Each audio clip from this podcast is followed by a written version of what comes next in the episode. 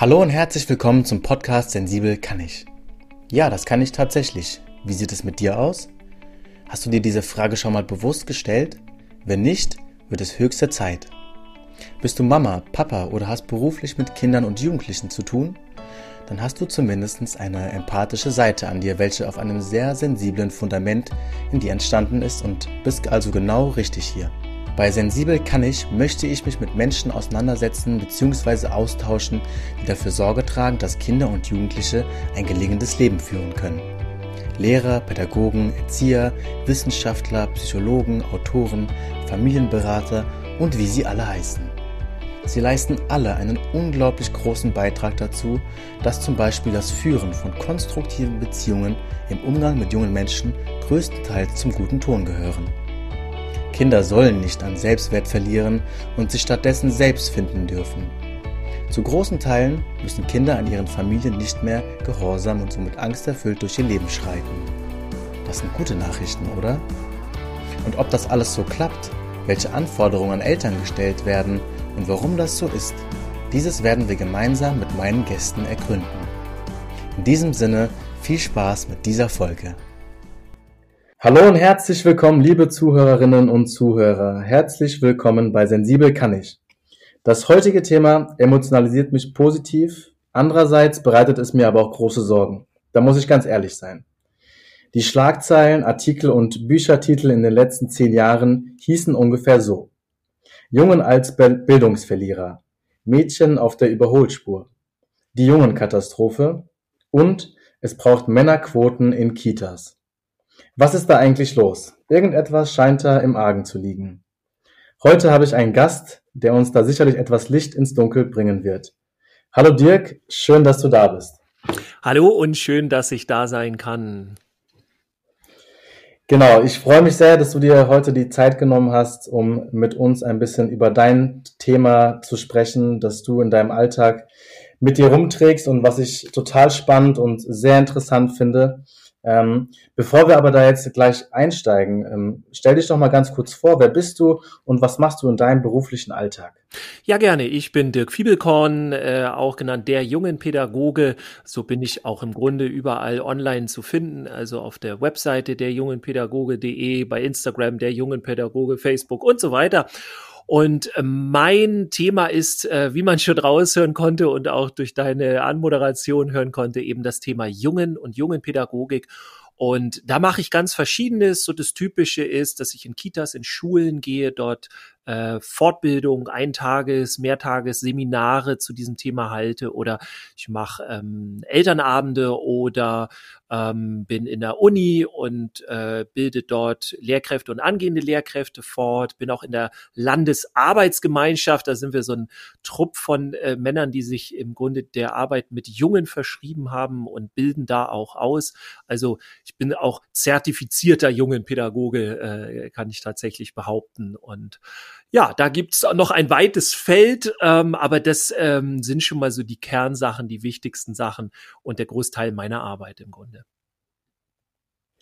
Sehr schön, ja, du, du machst einiges. Das habe ich auch schon ähm, gesehen, äh, als ich jetzt ein bisschen über dich ein paar Sachen herausfinden wollte. Ähm, da, die erste Frage, die mir sofort in, in den Kopf geschossen ist, weil jungen Pädagogik, du hast ja bestimmt auch einen anderen pädagogischen Unterbau, sage ich jetzt mal. Also du hast bestimmt irgendwas anderes gelernt. Ähm, was, was war das? Ich bin ganz normal Erzieher. Also ich habe die klassische Erzieherausbildung genossen, kann man so sagen. Ja. Mhm. Und gab es da irgendeinen bestimmten Moment dann, wo du gesagt hast, okay, ich muss jetzt ähm, ja irgendwas für, für, die, für die Jungen machen. Ich, ich muss mich weiterbilden, ähm, um ja bessere, vielleicht auch bessere Bildungschancen zu ermöglichen für, für Jungs? Ja, also ich habe während meiner Ausbildung davon noch nichts gemerkt. Ähm, ich kämpfe auch gerade teilweise mit dem Ministerium und äh, teilweise, manchmal habe ich das Gefühl gegen oder so, aber wir sind da äh, dabei äh, zu gucken, dass das in die Ausbildungsbereiche gehört. Äh, weil das meiner Meinung nach ist ja klar mein Thema, aber auch sonst ähm, der Anfrage nach oder der Nachfrage ja aus den einzelnen Einrichtungen muss das Thema Jungpädagogik definitiv in die Ausbildung zum Erzieher, zum SPA. Aber äh, ich würde sogar auch sagen, bei Lehrkräften muss das mal mit rein, weil die, warum werde ich dann gefragt, warum soll es rein? Ganz einfach, weil jeder danach fragt, wie gehe ich mit den Jungen um? Warum Jetzt spoilere ich etwas. Warum darf ich in der Kita nicht grundsätzlich Kämpfe verbieten oder Waffenspiele? Wie muss ich mit Jungen in der Schule umgehen oder kann ich das und so weiter? Ähm, also da gab es es damals in meiner Ausbildung noch nicht, gibt's ja auch heute äh, größtenteils noch nicht. Gender ja, aber das ist äh, im Grunde ein anderes Thema, kann ich vielleicht später noch erklären.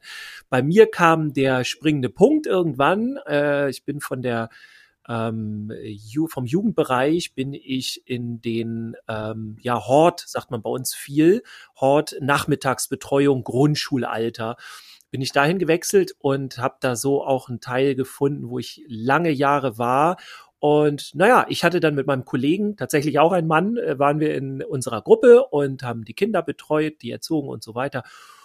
Und in der Lego-Ecke äh, haben sich dann die Jungs überlegt, wir bauen mal Atombomben. Und das war so, huch, was ist jetzt los? Warum? Und dann haben wir im Team darüber gesprochen und dann kam auch gleich die Idee von einigen, ja, das müssen wir verbieten. Und ich hatte damals noch nicht so die Ahnung und wusste aber schon irgendwie instinktiv, nee, ein Verbot würde jetzt hier eher kaputt machen als helfen. So war es dann später auch. Äh, ich habe dann ganz viele Fortbildungen gesucht, die damals sehr spärlich waren und habe dann gedacht, oh, in fünf Jahren oder so wird es hier überall äh, Jungpädagogik geben. Dem ist gar nicht so. Es ist im Grunde genauso wie vor fünf, sechs, sieben Jahren, wo ich angefangen habe, mich dafür zu interessieren. Ich muss das mal nachrechnen, wann ich angefangen habe. Ja, aber äh, es gibt, äh, also bis heute ist da nicht viel mehr, also es ist inhaltlich mehr passiert, aber ähm, der Bereich ist nicht größer geworden. Also es, es ist immer noch nicht in den Ausbildungen und so weiter. Aber das war tatsächlich meine Initialzündung. Ja, du hast es ja gerade schon angesprochen. Ähm, ja, meiner Meinung nach fehlen viele verschiedene Dinge im, in der Ausbildung zum Erzieher oder auch im, im Studium äh, für angehende Lehrkräfte. Mhm. Ähm, da muss ich dir auf jeden Fall recht geben. Und auch dieses Thema als Schwerpunktthema ist unglaublich wichtig, weil auch vor allem, ähm, wir haben ja, du hast ja eben so, so äh, gesagt, ja, da war tatsächlich noch ein anderer Mann, als wäre es eine Überraschung. ja. Ähm, ja, das ist, ist eine, tatsächlich eine Überraschung, weil natürlich nicht viele Männer in, in dem Bereich tätig sind, was natürlich auf der einen Seite sehr schade ist. Ähm, aber wir, ich glaube, wenn wir, du und ich und andere Männer auch weiterhin als Vorbilder vorangehen, wird sich da vielleicht ähm, noch mehr verändern. So, jetzt haben wir ungefähr 90 und über 90 Prozent Frauenanteil zum Beispiel unter der Berufsgruppe der ErzieherInnen und Erzieher. Ja. Ähm, was kann denn, was würdest du denn einer, einer Pädagogin, also einer weiblichen Fachkraft ähm, sagen, um, um zum Beispiel jetzt so ein Thema wie dieses Atombombenthema ähm, aufzulösen? Oder äh, ja, was wäre da dein Ratschlag an sie? Also im Grunde, äh, man muss auch äh, kurz vorweg schicken, ich habe auch äh, mit äh, männlichen Kollegen schon Diskussionen gehabt und mit äh, weiblichen Kolleginnen äh, dann auch nicht. Da waren wir uns schnell einig. Also man kann tatsächlich nicht so sagen, äh, dass die Männer das wissen und die Frauen nicht. Wurde zum Beispiel auch schon mal äh, äh angefragt und dann haben die gesagt, ja, wir, wir wissen aber nicht, ob wir sie buchen sollen, weil wir haben ja einen Mann bei uns habe ich gesagt, okay, das hat aber jetzt nicht, also ein Mann ist ja nicht automatisch ein Jungpädagoge, so wie eine Frau ja nicht automatisch eine Mädchenpädagogin ist. Also das ist ja äh, ein Ausbildungsbereich auch noch ein anderer. Ähm, also da müsste man genauer gucken. Tatsächlich ist es aber schon so, dass ich natürlich sehr viel in Kitas und Grundschulen gebucht werde, in denen der Kolleginnenanteil sehr hoch ist und teilweise äh, zu 100 Prozent geht. Also die äh, in der Regel, wo ich bin, dann in, in Grundschulen ist maximal der äh, der Leiter der Grundschule, ne, das sind komischerweise, die wollen dann immer Leiter sein, warum auch immer, und äh, der Hausmeister. Und dann wird's schon eng. Ne? Also insofern ähm, ist da schon was dran, was du sagst. Ähm, grundsätzlich würde ich allen dazu raten, genauer hinzugucken. Also viele Dinge sind halt in der Jungpädagogik gar nicht so, wie man sie erwartet. Also als Beispiel das mit dem Kämpfen. ähm, ich habe Kämpfen als etwas Großartiges kennengelernt und viele eben nicht. Also in unserer Gesellschaft gibt es immer noch so diese Idee, dass Kämpfen viel mit Gewalt zu tun haben soll. Ähm, für mich hat Kämpfen mit Gewalt genauso viel zu tun, wie Sprache das mit Gewalt hat. Also man kann das so und so nutzen. Nur wenn ich das Kämpfen mache und ich bin da auch äh, zusätzlich noch qualifiziert als Anleiter für Kampfesspiele, nennt sich das. Ich kann das nur jedem äh, empfehlen, der, der mit Jungen, aber auch mit Mädchen arbeitet. Ich kämpfe auch mit Mädchen. Ähm, und da lernt man halt so einiges übers Kämpfen und was das eigentlich bedeutet und welche großartige Kommunikationsform das ist indem man nämlich zum Beispiel miteinander und nicht gegeneinander kämpft. Ne? Das sind so, so Haltungsfragen oder äh, wir reflektieren ganz viel danach ähm, und das in, in, in, weiß nicht, zwei, drei Minuten und wir reflektieren in diesen zwei, drei Minuten so viel wie sonst in einer Dreiviertelstunde mit den Kindern. Also es geht unheimlich fix, schnell. Äh, ich kann mit den Kindern unter den Kindern einen großartigen, tiefen äh, sozialen und ähm, empathischen Kontakt herstellen, äh, wenn ich das Kämpfen richtig anleite. Wenn ich nicht weiß, wie es geht und einfach nur daneben stehe und warte, bis es kippt, ja, und die, die, die Kinder sich hauen oder sonst irgendwas, äh, dann darf ich mich nicht wundern, ne, dass das nicht funktioniert. Ich muss es denen schon beibringen. Also das ist so, das eins der ersten Verständnisgeschichten, äh, wo viele sagen, ach so, okay, und das macht Sinn, mit Kindern zu kämpfen. Ja, das ist nicht überflüssig. So, das ist sehr wichtig. Genauso wie beim, bei den Waffenspielen gibt's auch Kitas, die das grundsätzlich verbieten. Und das ist halt einfach meiner Meinung nach falsch. Also man sollte das nicht grundsätzlich verbieten, weil es für die Kinder ein, eine Art Rollenspiel ist, wo sie viele Dinge verarbeiten. Und erstmal, wenn man ihnen das wegnimmt, muss man denen mindestens etwas Gleichwertiges geben. Und das ist doch noch ganz schön schwer. Und auch da, das Kämpfen mit Waffenspielen sollten wir mal ein bisschen anders sehen. Ich meine nicht, dass das alles super ist und dass man das vielleicht sogar anleiten sollte oder so, aber äh, der Blick darauf sollte ein ganz anderer werden. Ne? Also der, äh, wir dürfen nicht vergessen, dass wir immer auf Waffenspiele mit unserem Erwachsenenblick gucken. Ja, wir setzen das sofort mit Krieg in Verbindung und die Kinder machen das nicht unbedingt. Also da einfach mal genauer hinzugucken, damit man nicht so viel kaputt macht, sondern eher unterstützt das ist so mein, meine Hoffnung und das, was ich den Leuten zeigen möchte. Also quasi in diese Situation wirklich rein zu zoomen quasi äh, und, und nicht die, die Oberfläche einfach nur zu erkennen. Und wie du es gerade gesagt hast, unsere ja, Erwachsenenbrille, die so negativ behaftet dann auch mit vermeintlichen äh, aggressiven Verhaltensmustern dann sofort umgeht. Ähm, da entstehen ja auch sofort ähm, Etiketten, die teilweise die Kids auch gar nicht mehr ähm, loswerden dann auf Dauer. Finde ich ähm, auch sehr schwierig. Ja. Ähm, jetzt hast du es gerade schon über das Prügeln oder, oder Raufen oder ähm, Ringen ähm, gesprochen. Wie, wie kommt es bei den Jungs an? Ist es dann, ist es dann so eine Sache von, boah, das finden wir jetzt richtig cool, jetzt können wir mal richtig Gas geben oder wie, wie empfangen die sowas dann? Also das Besondere daran ist erstmal, äh, was ist hier los? Was macht der Dirk und warum, äh, wenn wir jetzt mit dem in die Turnhalle gehen und kämpfen, warum brauchen wir jetzt kein schlechtes Gewissen zu haben? Das ist für die erstmal ein bisschen irritierend, die gehen aber sofort mit rein, dadurch, dass ich halt komplett die Ansagen mache und durch die durch die Stunde, mit Älteren sind es anderthalb Stunden, mit der im Kita-Bereich sind es eine Dreiviertelstunde wegen der Konzentration und so weiter ähm, wenn ich da mit denen reingehe, sind sie sofort da drin. Also ich finde es einfach nur cool, weil man super merkt, okay, in dieser Form hat sich noch keiner mit denen so beschäftigt.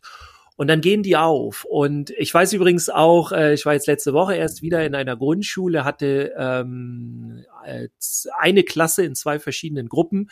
War gar nicht so einfach wegen Corona. Also so richtig kämpfen konnten wir auch nicht. Aber interessant war mal wieder zu sehen äh, und das Feedback von den Lehrkräften zu kriegen, dass ich innerhalb dieser kurzen Zeit sofort, äh, ich sag mal, 80 Prozent mindestens des, der Klasse überblicke. Also wer hat hier welchen Stand, wer ist wie drauf, wer hat mit was Probleme, das kann ich in dieser kurzen Zeit tatsächlich abscannen. Also insofern ist dieses äh, Konzept Kampfesspiele ist echt der Hammer. Ähm, das Besondere bei den Jungen ist, dass sie irgendwann merken, so nach zwei, drei äh, Sessions, ähm, wow, das macht dir richtig Spaß, weil ich keine Angst haben brauche. Ich brauche keine Angst haben, dass jemand unfair ist, mir von der Seite irgendwie reinspringt oder dass ich dauernd irgendwelche Verletzungen habe, weil sich halt im Grunde andere unfair verhalten und so weiter. Und wenn sie das gemerkt haben, dann kommt eine unheimliche Power auf und ein unheimliches positives Gefühl, weil der reine Kampf jetzt da ist. Und dieser reine Kampf ist einfach nur etwas großartig Positives, weil da ganz viel Empathie äh, herrscht. Als Beispiel, ich habe ein Spiel, was ich super gerne spiele mit den Kindern. Wenn die auf der Matte sind, dann müssen sie sich gegenseitig runterschieben. Ne? Und dann ähm, sind meistens natürlich zwei am Ende über, die sich dann versuchen, da runterzukriegen. Das ist quasi, so kann man sagen, fast das Finale. Ähm, und dann äh, setzen die sich gerne so ein bisschen auseinander so und sind total fertig, wenn alles zu Ende ist. Und dann sagen, ja, kommt, kommt mal zusammen, kommt mal, kommt mal in die Mitte und so.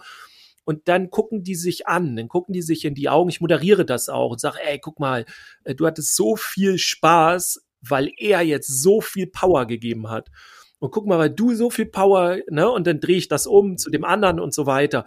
Und die Empathie, die zwischen den beiden aufkommt, die ist einfach der Hammer. Und das ist etwas so Positives, was ich, äh, ich könnte jetzt auch eine Dreiviertelstunde mich in Sitzkreis mit denen setzen oder sowas, das würde ich da nicht ansatzweise rauskriegen. Und das sind Momente, wenn die einmal äh, eine Lehrkraft oder eine, eine Erzieherin oder ein Erzieher oder wer auch immer, ja, einmal erfahren hat, dann plötzlich dreht sich alles um 180 Grad, was man übers Kämpfen weiß und denkt, wow, das ist ja was rein Positives, wenn ich es richtig anleite, ne? mit, mit Regeln, mit, mit Ritualen und einfach diese, diesen Kontakt auch untereinander herstellen. Ja, du, du holst die, die Kids da quasi in, in ihrer Lebenswelt auch irgendwo dann ähm, ab. Ja. Ist das, ist das auch ein Thema für, für Mädchen? Ähm, auch an solchen äh, Veranstaltungen dann teil, teilzunehmen? Äh, dürfen die teilnehmen, dürfen die nicht teilnehmen? Ist, wird es getrennt gemacht? Gibt es da irgendwelche bestimmten äh, Regelungen? Ja, also ich trenne das sehr gerne. Es geht immer schwieriger, ne? Wenn ich für eine Klasse gebucht bin, dann geht das meistens nicht, weil das hat dann logistische Gründe. Es gibt nicht für jede Klasse zehn Lehrkräfte so ungefähr, ne? Also da muss man schon gucken. Deswegen habe ich das auch öfter, dass ich mit einer ganzen Klasse mache. In der Regel kämpfe ich mit zwölf Jungen oder zwölf Mädchen und ich trenne das gerne. Ähm, gibt verschiedene Gründe in, im äh, Kinderbereich, Grundschule, Kita ist dann manchmal noch, wird immer seltener zum Glück, aber ist manchmal noch dieses, ah, ich habe gegen ein Mädchen verloren, äh, meine Ehre ist weg, mhm. so ungefähr. Oder ich habe gegen ein Mädchen verloren, das bedeutet ja nichts. Und das kann man denen halt nicht böse nehmen, weil das haben die halt fälschlicherweise einfach gelernt. Es, es weicht aber schon auf. Das freut mich immer sehr. Und ich arbeite auch so ein bisschen dann da dran, dass das halt passiert. Und bei Jugendlichen würde ich es halt erst recht nicht nehmen, weil ich wüsste als, keine Ahnung, 15-Jähriger gar nicht, wenn ich da eine, eine Freundin runterschieben sollte von der Matte, oh, darf ich da irgendwie berühren oder nicht? Da kommt die Körperlichkeit rein, da bin ich mir total unsicher und dann bin ich raus. Dann sind auch meistens, dann wird's kritisch, ne? dann, dann können eher Verletzungen kommen, das kennen wir ja auch, wenn man nicht weiß, irgendwie, wie man sich verhält im Sport und dann kommen diese Irritationen. Deswegen trenne ich gerne, geht nicht immer und manchmal ist es auch interessanter, nicht zu trennen, aber so meistens schon. Ich kämpfe auch gerne mit Mädchen, ähm, hatte ich auch ein ganz tolles Erlebnis, so ein äh, wir würden vielleicht sagen, so ein Mauerblümchen, ja, also Mädchen war äh, stark sehbehindert, hatte also dicke Brille auf, ähm, war sehr positiv in der Ausstrahlung, also man hat sie gerne irgendwie im Raum gehabt und war aber immer eher so hinten und ganz unscheinbar.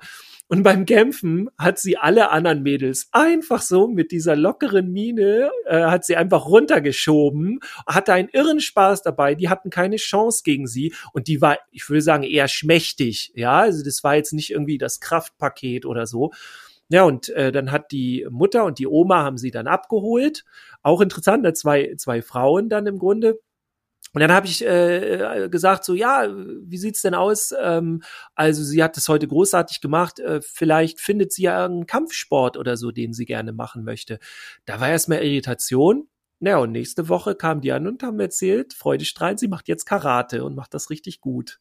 Äh, das fand ich cool. Ne? Also das hätte, auch da mehr diesen Gender-Bereich hinten im Kopf, das wäre niemals passiert, wenn wir gedacht haben, naja, das sind Mädchen, die wir jetzt vielleicht nicht kämpfen. Genauso wie wir denken, na, das sind Junge, der will jetzt bestimmt Fußball spielen. Und so können sich die Kinder halt nicht entwickeln, ne? wenn wir diese Gender-Falle nennt sich das ja auch, wenn wir das so im Kopf haben. Ja, also das sind auch so ein paar Erfahrungen in dem Bereich, die ich dann da gemacht habe. Genau, du hast gerade jetzt angesprochen, äh, Gender-Bereich. Ähm, ist, ich meine, wenn du jetzt da in, in, in den Kindergarten kommst oder in eine Schule kommst, ich kann mir jetzt auch vorstellen, dass da auch zum Beispiel jetzt auch nicht alle Jungen darauf Lust haben, weil ja, das wird ja oft als klassischer jungen Habitus irgendwie abge, abgestempelt. Dieses, ähm, ja, ähm, diese nicht, ich will sie nicht aggressive Verhaltensmuster nennen, aber dieses Forsche von, ähm, was Jungs halt auch manchmal haben, aber mhm. auch eben Mädchen haben. Ja. Ähm, da gibt es auch sicherlich Jungen, die da auch kein, kein, so blöd gesagt, keinen Bock auch drauf haben. Ja, total. Und man darf halt nicht äh, schon alleine, nur weil die Jungen sind, zu denen hingehen, ey, du hast doch bestimmt Bock zu kämpfen heute Nachmittag und so ungefähr. Das kann ganz nett sein, wenn ich weiß, dass der vielleicht Bock hat so auf Wettkampf, auf, auf Bewegung, äh, auf solche Sachen. Aber ich muss da halt mit aufpassen. Ich darf ihm nicht suggerieren, ey, du bist doch ein Junge, du hast doch Lust zu kämpfen. Ne? Und wenn er dann nämlich keine Lust zu kämpfen hat, denkt er, dann bin ich dann kein Junge oder sowas. Also das ist super wichtig, ähm, auch, das ist ja das Interessante, auch in der jungen Pädagogik und soweit ich weiß, ich bin jetzt kein Mädchenpädagoge und bin ja ein Mann, ich würde dann eher Crosswork machen, wäre dann mein, meine Definition, wenn ich mit Mädchen arbeite, ja, weil ich ein Mann bin. Ähm, aber ich muss immer das Individuum sehen. Ich muss immer den einzelnen Jungen, das einzelne Mädchen oder was auch immer sehen. Ja, ich darf niemals den Fehler machen und denken, alle Jungs sind so und so. Äh, dann würde ich auch, also dann wäre wär ich kein Fachmann in dem Bereich. Dann, das wäre nur schlechter, glaube ich so. Ja, also insofern vollkommen richtig. In der Ausbildung hattest du jetzt ganz am Anfang angesprochen, ähm, gibt es, äh, wird die Thematik äh, Gender äh, hoch ähm, thematisiert, aber mhm. im jungen Pädagogik im Detail dann nicht. Wie, dif wie differenziert sich das dann? Also was, was ist dann der große Unterschied? Also einmal ist der große Unterschied für mich, ähm, das muss ich jetzt mal so ganz klar sagen, weil es gibt auch andere Meinungen und andere Erfahrungen und so weiter. Aber ähm, der Gender-Bereich äh, ich muss es jetzt überlegen, wie ich das formuliere, damit man es nicht falsch versteht. Also den, der ist ja auch wichtig, ne? Also ist ja auch im Grunde ist ähm, Jungpädagogik äh, in diesen Genderbereich eingegliedert. Äh, meiner Erfahrung nach, wie man das aber in der lernt, in der Ausbildung, ist doch sehr theoretisch. Und ähm, es gibt zum Beispiel welche, die sagen, ja, äh, ein Teil von Jungpädagogik, also Kämpfen oder solche Dinge sind nicht Teil von Jungpädagogik, weil wir damit ja suggerieren würden, jeder Junge will das. Und ähm, das ist natürlich vollkommen richtig so, das dürfen wir nicht suggerieren. Es ist aber so, wenn ich in die Kitas und Schulen gehe, dann weiß halt keiner über dieses Thema Bescheid ne, über das Kämpfen, wie äh, die meisten denken auch, sie können es negieren. Sie können einfach sagen, das findet hier bei uns nicht statt. Da muss ich dann immer sagen, das entscheidet nicht, entscheidest nicht du, sondern das entscheiden die Kinder, ob die das machen wollen oder nicht. Die Frage ist nur, ob die um die Ecke gehen oder das mit dir zusammen machen. So. Und warum soll man es nicht machen? Ich habe ja schon erklärt, dass das meiner Meinung nach etwas sehr Positives ist.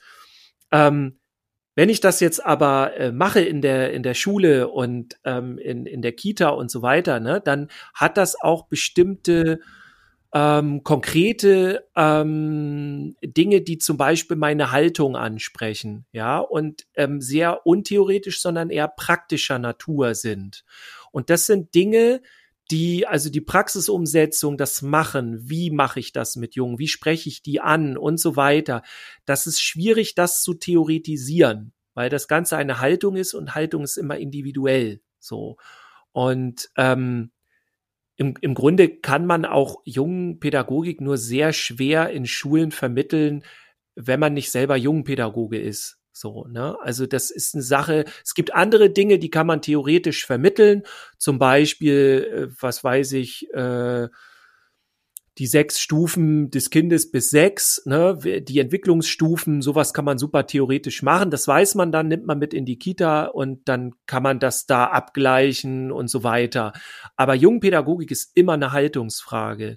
Weil ich zum Beispiel ganz speziell erlebe auch sehr viele Stressmomente in der Jungpädagogik, weil viele Jungs, und da sind wir auch wieder, nicht alle, sondern viele Jungs und auch nicht, nicht die Mädchen, ja, sondern wie gesagt, viele Jungs, mit denen ich gearbeitet habe, sind sehr konfrontativ, sehr viel in der extremen Selbstdarstellung und, und äh, sind auch im konfrontativen Verhalten weiter vorne. Ja, also die, die hauen da mehr auf den Tisch und sagen so, ich finde das hier scheiße. Und äh, wenn man dann in dem Moment dann äh, sagt, so, ja, nee, Moment, so kannst du das aber nicht machen, dann sind die weg. So.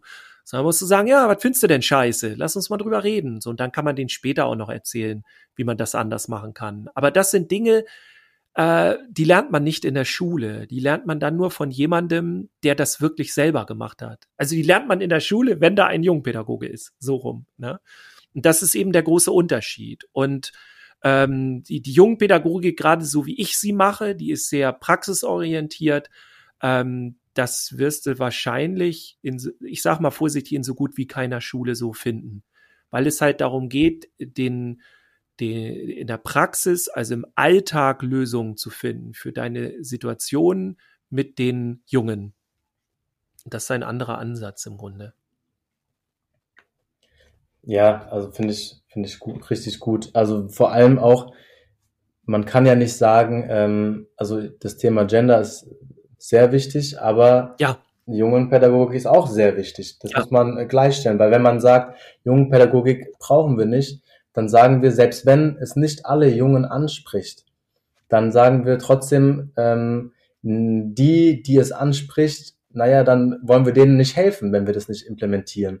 Und deswegen würde ich die da total beistehen und sagen, das ist genau richtig und das brauchen wir viel, viel, viel, viel, viel mehr. Ja, und weil auch, ja. Ja, und vor allem, es spricht äh, nach Möglichkeit, versuche ich als Jungpädagoge wirklich alle Jungen anzusprechen. Ne? Wenn ich im Hort arbeite, spreche ich, versuche ich alle Kinder anzusprechen. Ne? Aber es ist nicht so, muss ich auch noch mal ganz klar sagen, ähm, Jungpädagogik ist nicht nur Kämpfen und äh, irgendwie die, die Wett, Wettkämpfe und, und äh, Waffenspiele oder sowas. Überhaupt nicht. Äh, ich bastel auch mit Jungs und äh, je nachdem, was ich gerne mache und wie ich das gerne hätte. Also es ist schon die Vielfalt auf jeden Fall da. Nur das Verständnis ist häufig nicht da. Ähm, und das ist was anderes so. Also es ist wichtig, dass äh, in der Jungpädagogik wirklich alle anzusprechen und nicht nur irgendwie von denen wir als Gesellschaft glauben, dass sie typisch Jungs sind oder so. Also ganz wichtig. Aber ich wollte dich nicht unterbrechen. Nein, alles gut. Das ist ja genau richtig. Ähm, genau alle ansprechen und dann kommt ja eine Resonanz. Also wer will, wer hat Anspruch, also wer beansprucht es dann und wer nicht, das können die Kinder ja selber entscheiden. Ja. Hauptsache das Angebot ist da, genau. oder? Genau so, ja. Und ja. auch vor allem das ähm, Angebot ist immer, und das finde ich auch nochmal wichtig zu sagen, ein, ein Beziehungsangebot. Ich arbeite immer über Beziehung. Das ist auch für viele dann, bin dann häufig, also in der Kita ist es eher klarer als in der Schule. In Schule ist immer noch so wie, wie so Beziehung. So, ich brauche doch Methoden, mit denen ich mit den Jungs arbeite. So. Und dann sage ich immer, ja, Methoden, die denke ich mir im Stehgreif aus. Das ist nicht das Schwierige. Du musst die richtige ähm, die, die, die, den richtigen Blick auch haben und die richtige Haltung. Und das ist halt das Schwierige. Ja, also wenn eine Horde Jungs reinkommt, keine Ahnung, fünf Jungs können das schon sein, die sind ein bisschen lautstark, sind sehr viel in Bewegung, die kommen in deinen Klassenraum. Und wenn du dann ein paar Jahre Jungpädagogik machst, äh, weißt du zwar, okay, das kann jetzt ein bisschen mehr Action hier bedeuten, aber ich persönlich bin mittlerweile so getriggert, ich freue mich drauf. Ich sage, alles klar, kann losgehen. Was, was ist los hier? Was bringen die mit? Äh, wie sind die drauf? Und so weiter. Und wenn du da im Grunde äh, so negativ drauf bist, oh nein, jetzt kommen die hier rein und hoffentlich machen die hier keinen Stress und so, ich will doch jetzt nur, keine Ahnung, äh, meine Ziele hier machen und mein Ding hier und so weiter und oh, hoffentlich machen die einfach mit, äh, dann kannst du Methoden haben, was du willst. Dann hast du nicht die richtige Haltung.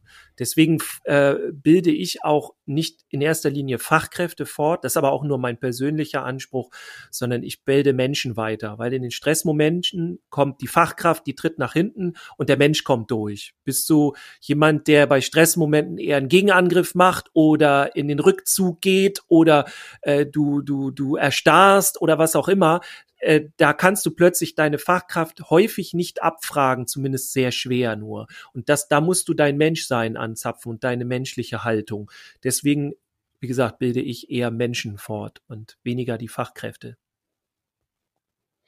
Ja, also es ist immer eine Frage der Haltung. Das ist genau, genau richtig. Ja. Die, wir, wir haben ja, ähm, ich, ich stelle jetzt mal eine These auf, ja. Mhm. Ich guck mal, ob du jetzt da mitgehst oder nicht. Ja also es gehört ja mittlerweile ähm, fast zur Pflicht, dass das sogenannte Problemkind, ich spreche nicht gern aus das Wort, ja. ähm, aber das sogenannte Problemkind äh, mit dem äh, männlichen Geschlecht gleichgesetzt wird. Mhm. Also Jungen sind in der Regel diejenigen, ähm, die für Probleme sorgen und die bekommen diesen Stempel auch schon sehr, sehr früh ähm, aufgedrückt, auch schon im Kindergarten oder im Krippenalter. Mhm. Ähm, und der bleibt auch in der Regel. Also nicht immer, aber es gibt Fälle, da bleibt er und er bleibt auch in der Schule und das zieht sich dann in der ähm, in vielen Fällen auch wie ein roter Faden ähm, durch die Bildungslaufbahn. Ja. Ist das ein Mythos oder entspricht das der Realität? Äh, statistisch gesehen würde ich sagen, ja, das ist genau so. Also wir hören das immer wieder. Wir dürfen auch nicht verwechseln. Es wird dann häufig gerne gesagt, äh, ja, aber die sind ja nicht die Bildungsverlierer äh, von den Noten her und blabli, pipapo. Dann denke ich immer, das hat doch nichts mit den Noten zu tun, wie sich jemand in der Schule fühlt oder in der Kita mhm. oder wie auch immer. Und es ist schon so, dass äh, diese Stressgeschichten und das alles wird in der Regel, ich sage mal in der Tendenz, ja nicht wieder komplett, das gibt's ja so nicht, aber in, in der Tendenz eher Jungen zugeschrieben. Und du hast auch vollkommen recht damit, dass das dann im Grunde immer weitergetragen wird. Ähm, weil einfach bei den Jungen dann das Programm ist. Also ich, ich sehe mich dann als so ein Junge, ich bin fünf Jahre, jetzt werde ich sechs, jetzt komme ich in die Schule und da lerne ich vielleicht ganz neue Menschen kennen. Ja, die Lehrkräfte sind, die habe ich vorher noch nie gesehen und die mich nicht. Aber ich verhalte mich so, wie mir das im Grunde suggeriert wurde. Wenn ich denke, wenn mir die ganze Zeit suggeriert wurde, ja, du bist ja halt der Problemjunge, jetzt sage ich mal so in Anführungsstrichen und, und überzogen, dann werde ich mich auch genauso in der Grundschule verhalten. Und das ist dann nicht meine Verantwortung oder mein Ding, sondern das wurde mir dann so auferlegt. Und das ist etwas, was viele ähm, nicht wissen, wie sie da die Schüler oder die Kinder überhaupt, er ist ja auch schon Kita und so, äh, wie sie da ähm, die Jungen unterstützen können, das abzulegen. Denn das Irre ist ja, das hatte ich letztens auch wieder in der Frage, ja, wir haben dem jetzt schon so viel irgendwie gesagt und getan und gemacht und ähm, der kriegt auch immer wieder irgendwelche Negativimpulse, sage ich mal so äh, lapidar gesagt. Ja, also er hat eigentlich genug Gründe mit diesem Verhalten, das er zeigt, aufzuhören. Warum macht er das nicht? Das, der, die, der hat die ganze Zeit nur Nachteile davon. Und dann habe ich halt denen erklärt, na ja, er macht es nicht, weil das für ihn Sicherheit bedeutet. So, wenn er sich verändert, ist das Unsicherheit. Er weiß doch, was passiert. Wenn er das zehnte oder hundertste Mal einfach nur äh, Stress oder Anschiss bekommt für sein Fehlverhalten, dann kennt er das. Das ist nichts Außergewöhnliches. Aber wenn dann plötzlich, keine Ahnung, ein Jungpädagoge oder Jungpädagogin oder eine Kollegin, ne, ist geschlechtlich völlig egal, ankommt und sagt, hey, ich sehe dich jetzt mal ganz neu und ja, du machst gerade Stress, aber lass doch mal anders machen. So, ne? Äh, willst du nicht mal so und so und lass doch mal gucken und nicht, äh, ah ja, das ist jetzt wieder das Stresskind. Das habe ich dann im Hinterkopf. Ne? Wenn ich das eben nicht habe, dann ist der Junge erstmal maximal irritiert. Und wenn ich es aber schaffe, das durchzuziehen, dann schaffe ich eine Veränderung. Ansonsten wird er immer wieder nur das bestätigen, was wir halt als Stempel aufgedrückt haben. Und das ist da im Grunde die Schwierigkeit. Also ich muss die Kinder neu sehen und ich bin immer Anwalt der Kinder. Also wenn ein Junge da ist, selbst wenn der mich angreift, gab es auch schon mal Gründe, Gründe für, kann ich auch noch erzählen, wenn das interessant ist. Aber wenn, selbst wenn ich angegriffen werde, es ist immer der Junge, den ich unterstütze. So weil das meine Arbeit ist. Es fängt also immer bei uns Fachkräften an. Ja, definitiv. Also es fängt da an und hört da hoffentlich dann wieder auf. Ne? Also es ist immer das, was suggeriert wird, was rübergebracht wird und wir haben die Möglichkeit, das zu ändern. Aber nicht, wenn wir es nicht schaffen, eine Beziehung zu dem Kind aufzubauen. Das ist immer mein oberstes Gebot, eine möglichst gute Beziehung aufzubauen. Ich arbeite da mit dem Prinzip äh, der professionellen Nähe. Es gibt ja immer noch welche, das sage ich auch dann in den Unis, äh, bitte nicht in der professionellen Distanz arbeiten das ist einfach nur falsch. Ja, es wissen viele nicht und ich kann auch gerne äh, dann bei Zeiten erklären, warum, aber definitiv ist das nicht etwas, was eine Fachkraft macht. Wissen aber auch die wenigsten. Ja? Ich kenne außer mir nur ein oder zwei andere Leute, die wirklich auch über die professionelle Nähe arbeiten und das so nennen. Aber das ist wichtig, das muss man machen und man muss auch in der Schule genauso Beziehungsarbeit machen. Ja, also ich muss Beziehungen zu den Schülern aufbauen und dann kann ich überhaupt irgendwas ändern. Nicht durch Regeln, nicht durch Strafen, nicht durch durch irgendwelche Methoden oder irgendwas. Die, die denke ich mir dann im Stehgreif aus. Ja, Methoden brauche ich, die, die entwickle ich in dem Moment. Ich brauche eine Haltung und die muss pro Junge sein. Die, ja genau, die Kinder wollen ja spüren, ähm, dass sie, dass ihnen auch Respekt gegen, äh, gegen äh, ja. dass ihnen auch Respekt äh, gegenübergebracht wird. Ja. Weil oft heißt es ja, die, die Kinder haben keinen Respekt mehr. und dann, dann sage ich, dann denke ich mir immer so, ja, aber stell dir doch erstmal vielleicht kurz die Frage, wie definierst du Respekt und respektierst du da auch dein Gegenüber genauso, wie du, wie du es von ihm ähm, erwartest, dass er es mit dir macht? Ja. Und ich glaube, da haben wir ganz oft eine falsche Definition von Respekt im, im Hinterkopf. Ja. Ich habe oft das Gefühl, es, es heißt, ja, Respekt wird irgendwie auch teilweise mit Angst gleichgesetzt. Ja.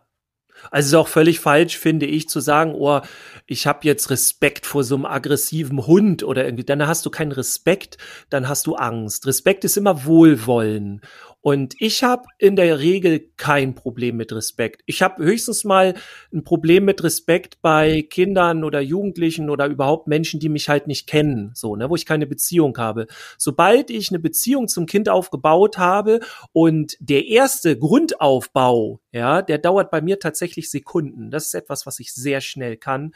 Und, und da äh, gibt andere Dinge, die verrate ich euch heute nicht, wo ich nicht gut bin. Ja, aber da bin ich richtig gut und das geht schnell. Und ich habe diesen Respekt, den ich äh, dem Kind gegenüber gebe und, und, und äh, Grundinteresse auch einfach. Und es kam bisher immer zurück. Ich wurde immer respektiert von den Kindern.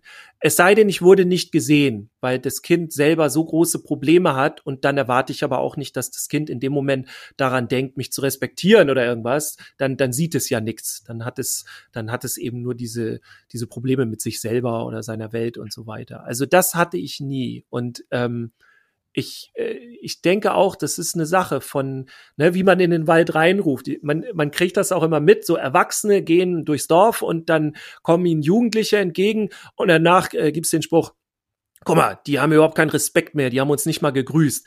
Wo ich dann denke, so hast du denn gegrüßt? Warst du denn ein Vorbild? Und ganz ehrlich, wir Erwachsenen müssen das Vorbild sein. Ich muss zuerst grüßen.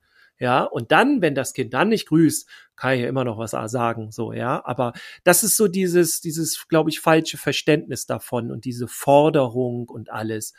Und was den Respekt oder überhaupt die Beziehung angeht, ist das, finde ich, auch die beste Art, mit, mit Kindern oder überhaupt mit Menschen zu arbeiten. Also viele, die dann Angst haben oder die die Kontrolle unbedingt haben wollen. Die arbeiten halt über Kontrolle, über Strafen, über Regeln und so weiter. Äh, ich finde Regeln sehr wichtig für unser Miteinander, aber ich äh, brauche Strafen arbeite ich sowieso nicht mit. Ich bin Pädagoge. Ja, ein Pädagoge arbeitet nicht mit Strafen. Ähm, ich arbeite über die Beziehung. Und ich kann natürlich, wenn ein Kind etwas tut, was ich nicht will oder was ich als falsch erachte, kann ich natürlich sagen, hier, guck mal, Regel XY und du musst jetzt aber und wenn du nicht machst, dann drohe ich dir und so wenn ich eine gute Beziehung habe, gucke ich das Kind an und ich lächle einmal und sage, dann merk selber, ne? Und dann, wenn ich eine gute Beziehung habe, packt er ein und er lässt es. Fertig. Da brauche ich keine Regeln, keine, also gar nichts brauche ich dann. Ich meine, wie gesagt, Regeln sind wichtig, aber ich brauche diese Kontrolle nicht. So, ich bin viel effektiver über die Beziehung. Das ist viel wichtiger. Ja, und du bist sehr schnell in diesem äh, Aufbau von Beziehungen mit, mit äh, Kindern oder mit Menschen allgemein wahrscheinlich auch. Mhm. Ähm, das ist ja auch ein Teil von der Arbeit, die du ähm, an den Universitäten machst. Ähm, wie du am Anfang gesagt hast, arbeitest du ja nicht nur mit ähm, Erzieherinnen oder pädagogischen Fachkräften, sondern auch mit Lehrerinnen und Lehrern mm. ähm, oder an, angehenden LehrerInnen. Ähm, wie, wie, kommt, wie kommt denn so ein Seminar da an? Weil die kennen wahrscheinlich die, so, so ein Thema überhaupt nicht in, in ihrem Studiengang und lernen ja auch ganz anders. Mm. Also von bis ähm, ich habe äh, das Glück gehabt, mit großartigen Lehrkräften, auch angehenden Lehrkräften zusammenzuarbeiten. Und das waren dann tatsächlich immer die, die eben diese Haltung hatten. Pro Kind. Ich bin für das Kind da. Ich bin nicht dazu da, äh, um den Kindern einfach nur die, die ganzen Lehrstoffe um die Ohren zu hauen oder äh, um, um denen die Regelwerke zu erklären und sowas, sondern ich bin letztendlich in erster Linie dazu da, um eine Beziehung mit dem Kind aufzubauen. Ne? Also es, es sind auch ein paar Sachen, die die schon kennen dann in den Seminaren, wo die dann aber noch mal überhaupt den Umfang verstehen. Also ähm, ich kann mir mein gesamtes Lehrerdasein an den Nagel hängen. Ich, ich kann nichts ausrichten. Ich kann denen überhaupt nichts beibringen, äh, im Ansatz vielleicht. Ich mache es jetzt mal so ganz simpel, wenn ich keine Beziehung zu denen aufgebaut habe. Das erste, und das wissen wir, ne, das wissen wir neurologisch, äh, ähm, wissenschaftlich und so weiter. Damit Kinder gut lernen können, brauchen sie eine positive Situation, also wo sie sich gut fühlen, und sie müssen ähm, eine gute Beziehung zu eben der Person haben, die ihnen etwas vermitteln möchte. Und ohne das kann ich einpacken. Und es glauben halt immer noch viele, äh, dass sie einfach nur irgendwelche Methoden können müssen oder dann vor der Klasse einfach dann, keine Ahnung, den Lehrstoff runtersabbeln und dann haben die ja alle schon Motivation, den zu. Nee, haben sie nicht.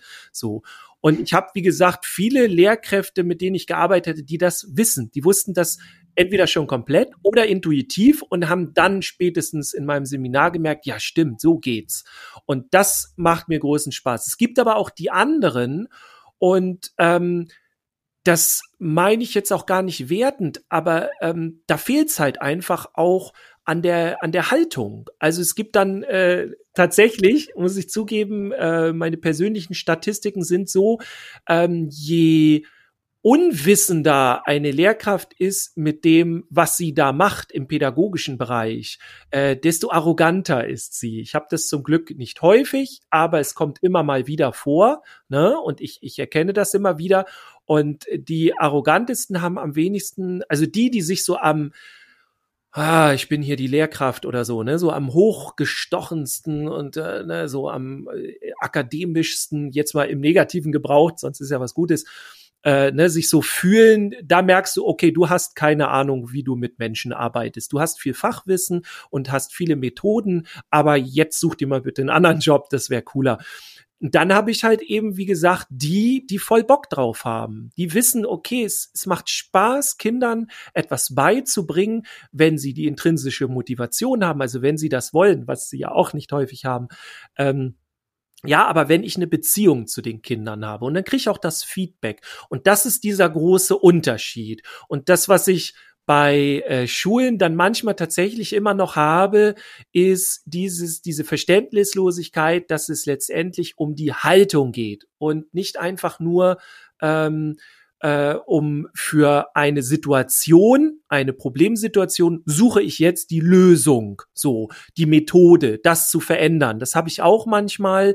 Äh, dann gehe ich, äh, habe ich Schulentwicklungstag oder irgendwas und dann wird am Ende gefragt, ja, aber ich dachte, wir kriegen jetzt die Antworten auf unsere Fragen und nicht irgendwas ne, von der Beziehung, wie das schön ist, das mal aufzubauen, sondern wir haben doch Probleme jetzt mit den Jungs. Wie sollen wir die denn jetzt konkret lösen?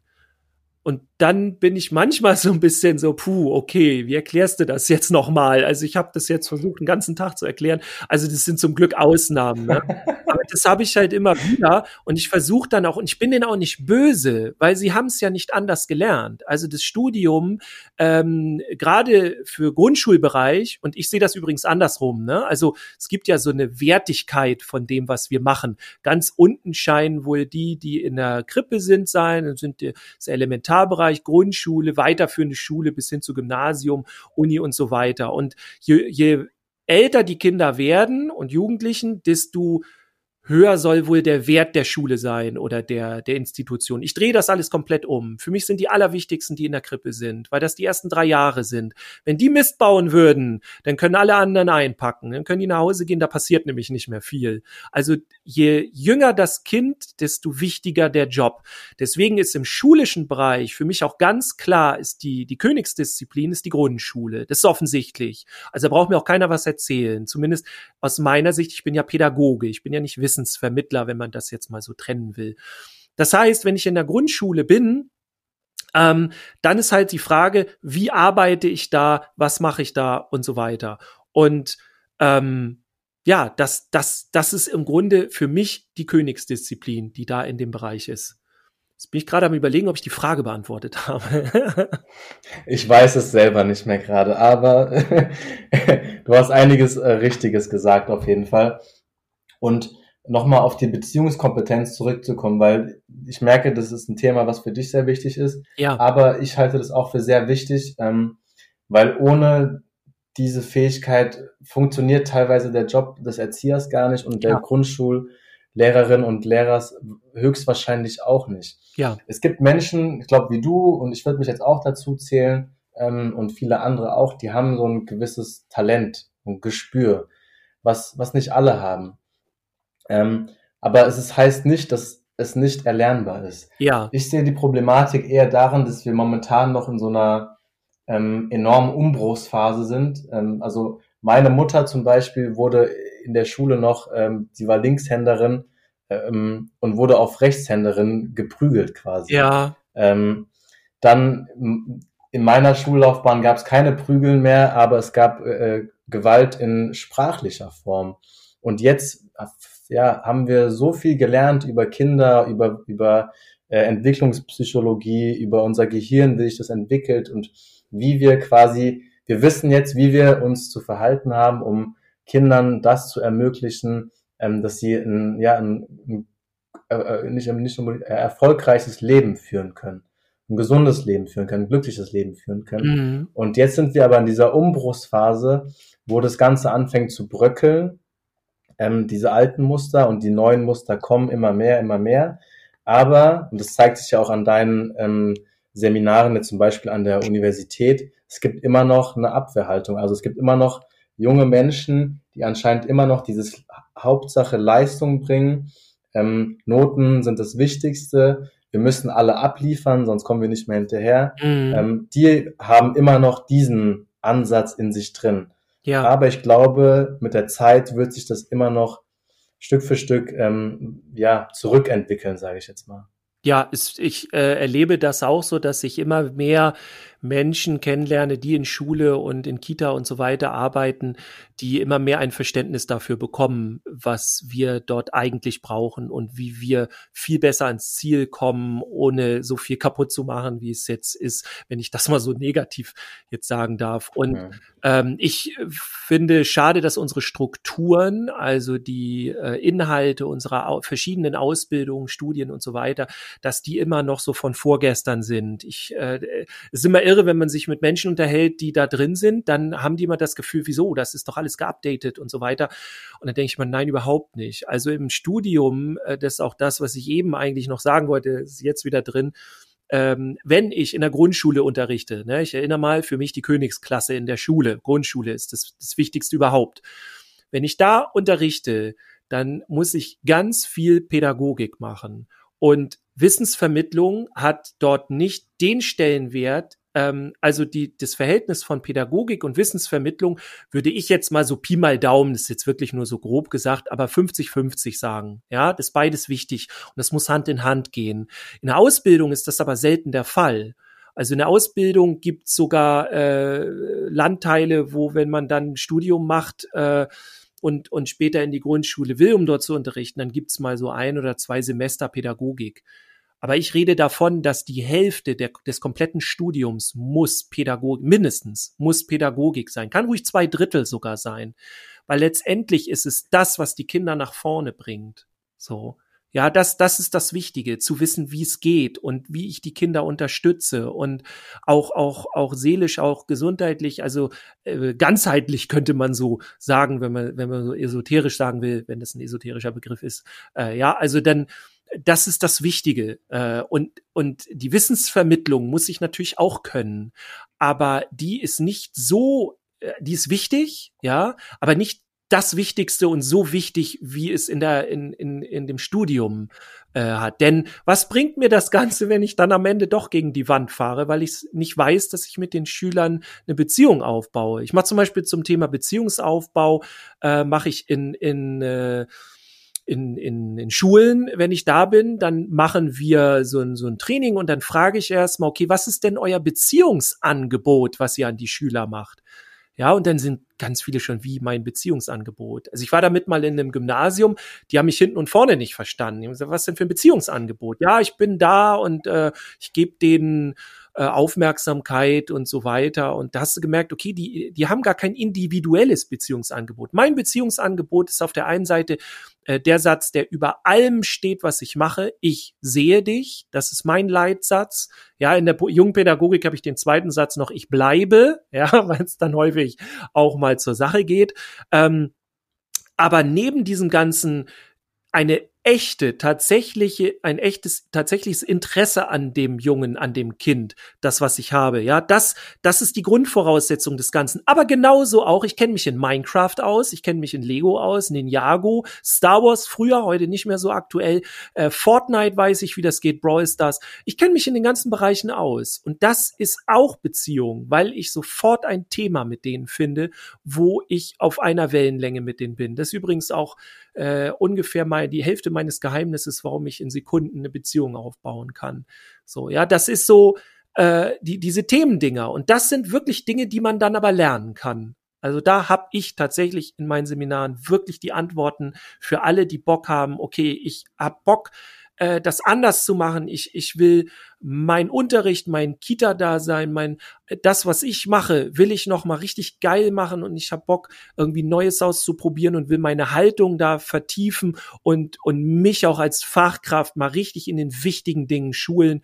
Äh, dann kommt man zu meinem Seminar und da kriegt man äh, neben der Haltungsarbeit ganz konkrete Möglichkeiten, wie man das eben schafft. Das hat so dann nämlich auch, glaube ich, keiner. Ja, jetzt hast, jetzt hast du wirklich ein Plädoyer für Beziehungskompetenzen gehalten an Schulen, was ich ja. sofort unterschreibe. Ähm, und du hast auch eben nochmal angesprochen, dass natürlich auch bestimmte Problematiken durch Schule entstehen können. Und die Zuhörer draußen haben jetzt in, den, in der Folge davor gehört, da habe ich ähm, Zahlen an, ähm, angebracht, die zeigen, wie viele Schülerinnen und Schüler ähm, in Deutschland ähm, aufgrund der Schule und im Stress, den sie haben, an ja an Depressionen leiden und ähm, nicht mehr alltagstauglich sind. Ja. Ähm, und deswegen ist es genau richtig. Wir müssen da ansetzen. Wir müssen mit diesen, mit den Kindern in Beziehung treten und mit ihnen auf Augenhöhe kommunizieren und sie in ihren Lebensrealitäten wahrnehmen und aber auch vor allem ernst nehmen. Ja, ich voll bei dir. Ähm, ich würde jetzt ganz kurz nochmal einen, einen Schritt zurück machen, und zwar an den Punkt der Männerquote. Ja. Da habe ich ähm, ein Zitat gefunden von Christina Schröder, die von der CDU, die war 2010 Bundesfamilienministerin. Und ähm, das würde ich jetzt mal ganz kurz vorlesen, weil ich das ganz interessant fand. Sie sagt im Jahre 2010, richtig ist, dass diese Regierung erstmals ausdrücklich eine Jungen- und Männerpolitik betreiben wird. Einmal, weil eine moderne Familienpolitik ohne Männer nicht funktioniert. Zum anderen wissen wir, dass nicht mehr wie früher die Mädchen, sondern Jungen die Problemkinder sind. Das schlechtere Abschneiden von Jungen liegt unter anderem daran, dass Kindergärten und Schulen weiblich dominiert sind. Das hat die gute Frau vor zehn Jahren gesagt und ich ja. habe mal geschaut. Vor zehn Jahren waren der Anteil von Männern in Kitas lag da bei 3,7 Prozent. Mhm. Heute sind wir im Jahr 2020 und ähm, es liegt jetzt um die sechs Prozent der Männeranteil in Kitas. Da hat sich, erstmal finde ich Ihre Aussagen teilweise schwierig und aber auch in zehn Jahren hat sich im Prinzip nichts verändert. Nee, also jetzt können Befürworter ja sagen, boah, es hat sich ja fast verdoppelt, die Zahl, aber nicht wirklich, nee. Ja, ist ganz einfach. Bezahlt die Menschen und dann kriegt ihr welche. Also es ist ja nicht nur so, dass wir Männernotstand haben in den Kitas und in verschiedenen Bereichen im Sozialen, auch in Grundschulen und so weiter, äh, sondern wir haben überhaupt Notstand. Und das ist ganz klar, ihr müsst den Leuten das Geld geben, was sie verdienen. Ich als Erzieher verdiene Scheiß, das sage ich ganz ehrlich hier. Äh, damit, also ich könnte mit einer vollen Stelle alleine, äh, könnte ich also nur ganz schwer wirklich eine Familie ernähren. So kleine eine, äh, eine kleine Wohnung vielleicht, wobei Wohnung ist ja heute auch schon schwierig, ne? Die Wohnbereich wird immer teurer und so weiter. Also das, das kann man vergessen. So. Und dann darf man sich nicht wundern, wenn, wenn man da sowas bei rauskriegt. Ne? Und ähm, ich finde auch, wir sollten eigentlich mal streiken. Und das haben wir in der Form noch nie gemacht. Also wenn wir bisher gestreikt haben, dann gab es immer Notgruppen und dann denke ich mal, ja, was soll das? Das ist kein Streik. Also das wird nicht passieren. Also dieses, die, das Interesse von Männern oder überhaupt auch von mehr Fachkräften wird dann da sein, wenn ich mit dem Job als Erzieher no, einen normalen Lebensstandard haben kann, wenn ich normal damit leben kann. Und das ist einfach nicht gegeben.